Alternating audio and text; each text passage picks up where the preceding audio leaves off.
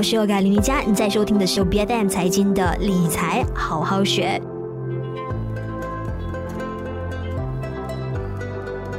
投资其实就是盈利和风险之间的一个博弈。那假如想要成为一名投资的高手呢，其实不在于你短期是否有非常庞大的获利，而是在于你是不是拥有啊足够正确的交易理念，你是不是有洞察跟掌握到足够多这个交易背后的规律和真相。那当一名投资交易者拥有了这个非常完善的交易逻辑，那这个呢都是要经过时间的淬炼，经过过不断的这一个啊反反复复的实战累积下来的，那当你拥有了非常正确的这个一套交易系统之后呢，就距离啊。更加稳定的、持续的获利啊，不远了。那今天在我们的节目当中呢，我们就啊邀请到了一名全职投资者，他的股龄呢是一共有九年。那我们今天也希望在节目上听听看啊，他会怎么样盘点在自己的这个投资交易的过程当中的所见所得。我们欢迎有 b i n w a r Technology 的股票分析导师 Janice，你好，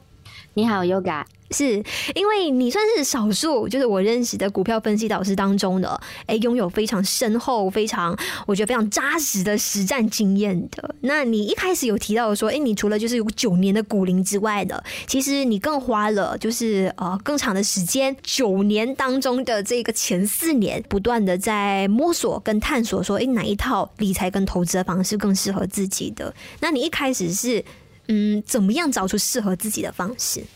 其实刚开始，我可能跟很多的呃投资者不一样的，就是因为很多人可能就是跌跌撞撞嘛。那么我的话呢，我基本上就是啊、呃，因为我有一个导师，相信大家都知道，我一直都是跟着 Simon 导师的一个操作，嗯、所以呢，呃，我就直接是一来就拥有一个对的方法。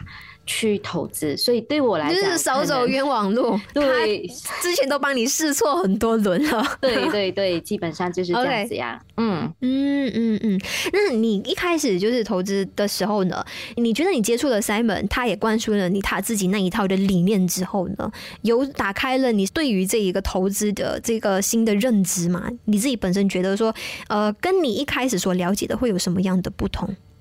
应该是呃。在以前我还没接触到投资的时候，其实我是呃、不相信投资这个东西的。对，因为我是一个比较你觉得说，哎、欸，理财就是好好存钱，对投资反而会亏钱。对，我就说这样，我就把我努力赚来的钱，倒不如我就把它存下来，然后买我自己喜欢的东西。所以基本上我刚开始是不投资股票的。啊，不投资房产，所有的东西我都不做啊，我就是啊，属于存钱款的那一种。是，但是我发现说有好多朋友哈，就是哎，好不容易踏出那一步去学习投资之后，但是一旦烧到手，就不敢再尝试了。是，所以这个也就是今天想要跟大家通过呃这一个访谈来去分享的一个东西，能够怎样用一个对的方法，然后。啊、呃，在股市里面踏出那一个第一步，嗯，是是。那我们先来说一下，在去年二零二二年，在股市非常动荡，那我也相信有好多朋友买了股票被套住在高楼的这一年，你你在去年二零二二啊，在投资上是不是有实现到正收益的？我们先来看一看，按照市场的这个表现来看的话，其实去年整体的这个指数在二零二二年的第一个交易日。也就是一月三号的开市价是一五五三点六四点，而二零二二年的最后一天的收市价是一四九五点四点。也就是说，通过这二零二二年的表现，其实我们的大市全年来说是下跌了一个五十八点一五点，或者是三点七四八线的。所以，按照整个市场的表现来看的话，我们的这个个股的表现将会比市场的跌幅来得更大。如果是平单的话，就比个股的表现跌得更。多的意思，那所以很多的投资者呢，在呃过去的这一年的表现呢，都会是亏多赚少的。嗯、那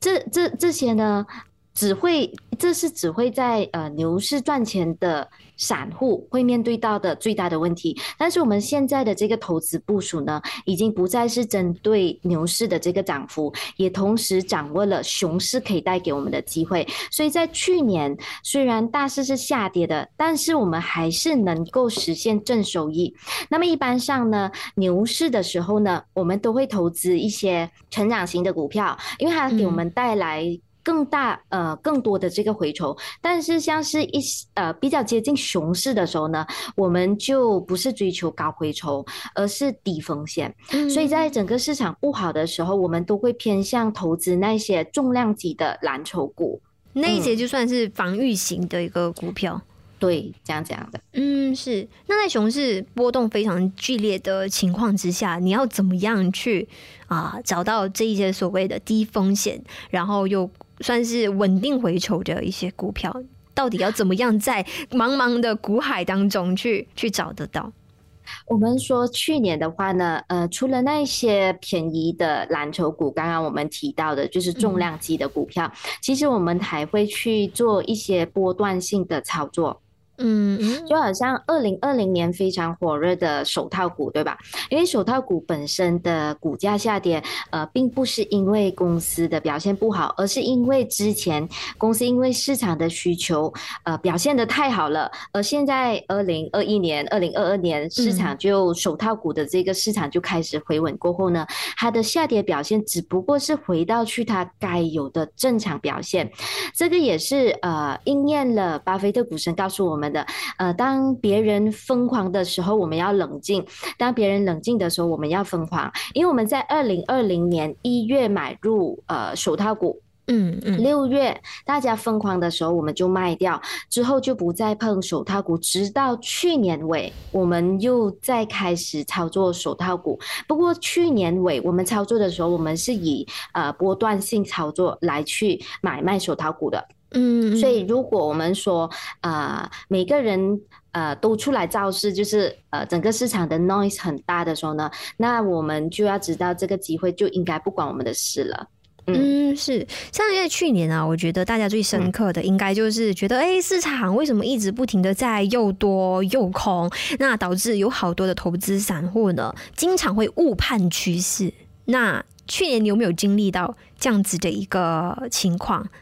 在投资的路上呢，其实我很庆幸自己经历了误判的这一个过程的。嗯哼，因为市场上的投资者呢，分成三种：先知先觉、后知后觉跟不知不觉。嗯。那先知先觉一般上呢是大户可以做到的，因为他们是引领整个市场的这个老大，而我们会根据他们的行为来判断市场接下来的这个趋势。而后知后觉呢，就是让我们会出现。刚刚 Yoga 所说的误判这个感觉的这个画面了，嗯，因为整个市场的资讯是不对等的，是是，我们我们不是呃不是那个拿到第一手消息的这个散户，所以我们对于整个市场的误判，主要是因为呃这个呃市场的这个资讯不对等所造成的。就好像我们哪一个呃比例，就是当初大家在二零二零年的时候就误判说手套股的股价会破百，大家那个时候非常非常的轰动，对吧？嗯。而当时呃我们选择在呃二零二零年六月份就套利，让很多投资者都不明白，其实那时我们是用了当时根据市场量身打造的这个探索大户的这个买卖的指标。来去分析当时的这个呃市场情绪，而这个大户资金流呢的指标，在二零年的六月份呢，其实就已经显示了大户已经开始陆续的套利离场了。嗯，虽然那个时候的股价并不是在高位。嗯嗯嗯，但刚才提到的这种追涨杀跌的一个情况啊，其实很多时候都是投资者吃不到鱼身，然后只吃到鱼头鱼尾这样子的一个情况。但是特别是鱼尾，其实啊，呃，我觉得特别是很多的投资散户经常把持不住的。当你看它涨了这么多，你就按捺不住，也要去。追涨一波，那往往就是这个时候被杀个措手不及。那你你觉得说，其实追涨杀跌这样子的一个行为啊，应该要怎么样更好的去避开，更好去调整自己的一个投资的心态？其实呃，我也思考了这个，然后我就是说，嗯、其实最简单粗暴的就是我们不要让市场的呃整个情绪影响到你的投资判断。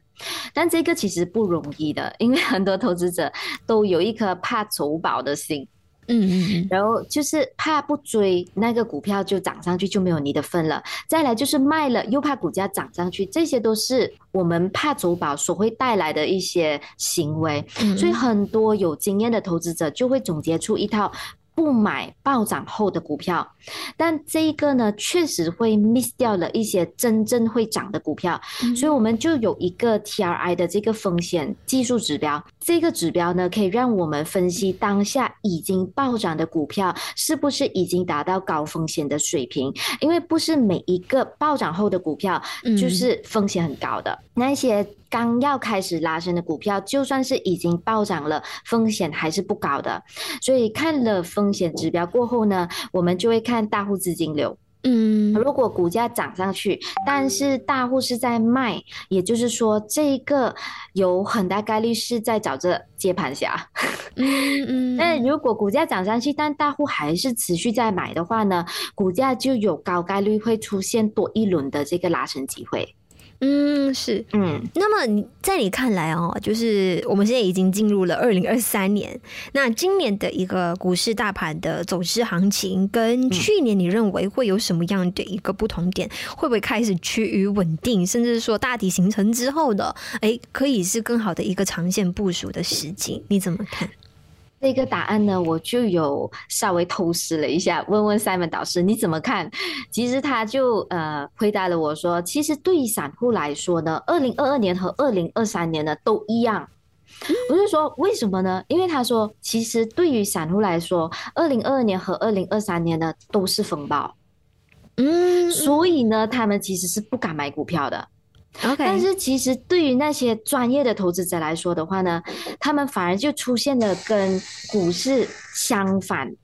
的这个观点。呃，他们会认为二零二二年和二零二三年呢，其实是有投资机会的，因为在我们的这个大户资金流的这个分析当中呢，我们是专专把三十家成分股拿来看，然后我们就发现到呢，其实这三十家成分股的这个大户资金流呢，在二零二零年疫情的那个时候的量和买气都不如二零二二年来的多，就是二零二二年其实更高。嗯嗯，对，所以他们就是大户，往往都是能够洞察先机，先抢跑一步，好像早在大家疯狂买入的时候呢，他们其实都已经在悄悄出货。是，那反而是要这样，二零二二，像你说的，二零二三年，今年大家还是觉得说，哎，我还是不敢进场的时候呢，其实他们都不断在趁低吸纳大家的手上的筹码。对。嗯嗯嗯，那对于你来说，你也会跟着这样子的一个操作是吧？就是在今年开始啊，寻找更好的一些便宜的低估值的股票。呃，在二零二三年呢，我都会是比较偏向一个波段操作，因为呢，嗯嗯。呃，如果没有大跌后的市场的话呢，我们一般上都不会选择长期持有一只股票，主要是因为大跌后的股票呢，更适合用来长期操作。如果在不涨不跌的时间段，就是那些我们所谓的很闷的市场，就是 sideways 的时候呢，嗯、很大概率呢，你会发现到，哎，怎么一年投资了过后呢，你的财富并没有出现太太大的这个增长，所以在接下来我会是以一个呃操波段性的操作，等泡沫引爆过后呢，我们再捞底操作那些蓝筹股和未来会继续成长的好公司。对你自己本身的操作来说呢，你会认为说有哪一些啊板块，或者是啊哪一些投资上的一个主题，对你来说是更加有吸引力一些，也是你一直不停的在等待着更好的一个时机去去吸纳的。我自己的话呢，其实我是看中两个行业的，第一个行业是去年排名最后的。就是整个市场这个行业，因为我们马来西亚是在十三个行业里面呢，它跌最凶的。嗯哼，这个行业就是科技行业。嗯啊，第二个呢就是银行、金融、金融行业。所以一个是对我来讲是比较稳定的，第二个呢就是啊，像啊科技行业的话，它的这个操作的机会，呃，未来的回酬可能会比较大的。所以这两个行业是我比较想要的。嗯嗯嗯。那 Jenny 一开始在你就是摸索跟探索的阶段的时候呢，嗯、有没有试过探过手，然后就是有出现一个大失血的一个情况？那如果有的话呢，你当时是怎么样去更好的去找出问题的所在，从中去找到更适合自己的一套投资的交易的系统？可能可以跟大家分享一下，在过去这一年，我们是怎样经历二零二二年的这一个投资马股的一个过程吧。呃，因为其实我。呃，我们在二零二二年的时候，我们发现到很多的呃，我们所谓的投资散户，我们就把它称之为投资宝宝，他们在过去里面呃的这一个所犯下的这个投资部署。那尤其是去年，我们看到很多投资者都出现一个误区，就是在错的时间里长期持有一只好的股票。嗯嗯嗯，对，其实这其实是一个不对的选择，因为错的时间长期持有，让我们会出现两种情况。第一种情况就是股价跌太多了，很多人都会顶不顺卖掉它，所以你整体来说其实是。并没有赚钱，反而亏得更多。嗯，那么第二种呢，就是呃一个比较长期的情况，就是你会发现到，诶，我长期持有了这只股票，过十年后我才发现到，当初长期持有的股票并没有想象中那么好，并没有想象中的自己的这个回报这么多。因为不是每只股票十年后一定是涨上去的。我们拿呃 AAX 这个。呃，A A H X 这只股票来说的话，从上市到现在就一直下跌，都没有回到那个时候的 IPO 价，也就是呃，你在它上市的时候买，然后到现在的话，基本上还是亏钱的。嗯。嗯，所以呢，接着下来我们就看到另外一种现象，就是很多投资者在亏钱过后就会呃想要放弃，赚钱了过后就想要睡下去这样这样的情况。所以我想说的就是，呃，亏钱并不是我们停止投资的理由，呃，赚钱也不是我们提高冒险的决定。所以呃，最后我还是希望呃投资者就是在不要在这个错的时间里长期持有一只好的股票，因为这个。是相对一个比较不正确的一个投资决定，对，那而且也是我自己经历的啊，因为以前我是那种，呃，很多人讲就是我是属于那种敢死队的，现在没有了，现在没有了。怎么说敢死队是到什么样的程度？呃，就是我是那种股股价涨了过风险很高，我都愿意去。搏一搏的那一种啊啊啊啊，这样这样就是所谓的追高，这样这样的敢死队，现在就比较偏向于啊稳定性操作了。对，像是这两年呢，其实还是保证资金的安全最为重要。甚至我听过一些投资老手说的，哎，要是。呃，你在二零二二年有小赚就已经非常不错了。你要知道说，有百分之九十多，绝大多数的投资散户哦，都是在过去的一年非常不好过的。那今天在理财好好学的节目当中呢，刚才 Janice 也有透露了和啊 Finward Technology 的创办人 Simon 对于今年的一个啊全年的一个展望。哎，刚才你甚至还有就是不经意的透露了，你觉得说真正的风暴还有这个泡沫是还没有爆破的，那爆破了之后呢？你认为哎才是啊更加安全的一个入场的时间点？那也希望说大家在收听的都可以有所收获，因为今天我们访问到的是一名啊有着非常非常丰厚、非常扎实、有将近十年的这个股龄的全职投资者所分享的市场经验、理财思维以及对于财富的观念，我们非常。感谢有 Janice 来到我们节目上做分享，谢谢，谢谢。理财好好学，每周四更新最新 Podcast 节目，关注 BFM 财经脸书专业就能获得更多相关的节目资讯。我是 Yoga 林瑜伽，我们下一期再见。